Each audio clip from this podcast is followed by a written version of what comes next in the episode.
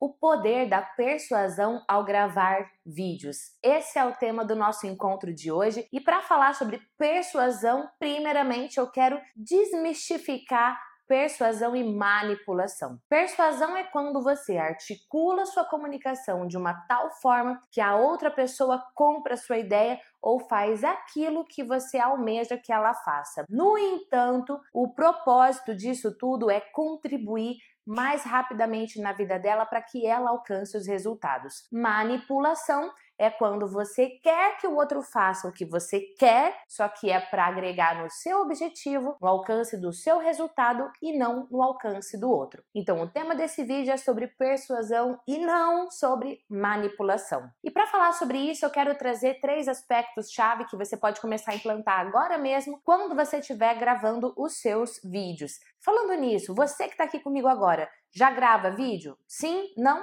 Grava, manda aqui para mim, hashtag eu gravo não grava, manda para mim hashtag eu não. Eu quero saber um pouquinho mais se você quer dicas mais profundas, se você quer dicas mais superficiais, para que você possa então usufruir desse conteúdo ao gravar os seus vídeos. Afinal de contas, hoje é sábado e é dia de falarmos sobre FPO, falar em público online. Dica número 1: um, ao começar os seus vídeos, você tem que usar dos primeiros momentos de algo poderoso, de algo que atraia a atenção da sua audiência. Exatamente como eu fiz no vídeo de hoje. Eu trouxe uma frase que atraia a atenção, o interesse, a curiosidade da pessoa que está passando aí pela internet. Sendo assim, não use os primeiros minutos para você se apresentar. Eu já fiz isso várias vezes e eu fui mudando a estratégia, validando aquilo que realmente dá mais certo. E a melhor estratégia, logo nos primeiros minutos, segundinhos na verdade, você fazer algo que atraia a atenção. Uma forma de você fazer isso é trazendo perguntas.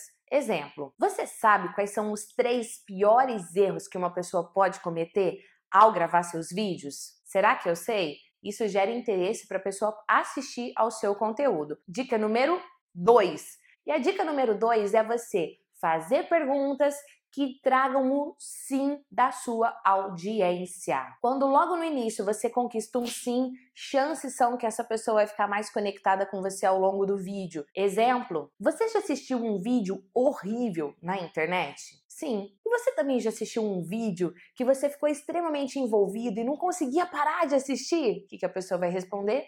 Sim. Então, além de você conseguir um sim, você conseguiu foi logo dois. Se conseguir três, melhor ainda. Efeitual para a pessoa permanecer com você no seu vídeo. Dica número 3.